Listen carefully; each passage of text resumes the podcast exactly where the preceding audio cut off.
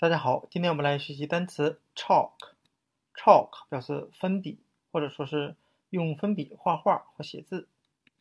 the price level, hence the quantity theory of money.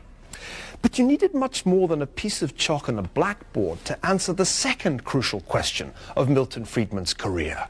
Busy right now, Rose. I know. White Toyota hasn't budged an inch two nights in a row. I chalked her tires. 那我们可以用谐音法抄课来记这个单词。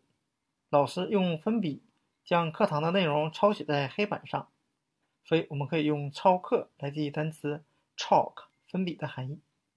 那我们再看 chalk 它的两个形近词 talk 谈话和 walk 走步散步。那我们同样可以联想一下，老师一边说话，一边用粉笔把说话的内容写到黑板上。那一边写还一边走，所以我们可以由 talk 或 walk 来记忆单词 chalk 粉笔这个单词。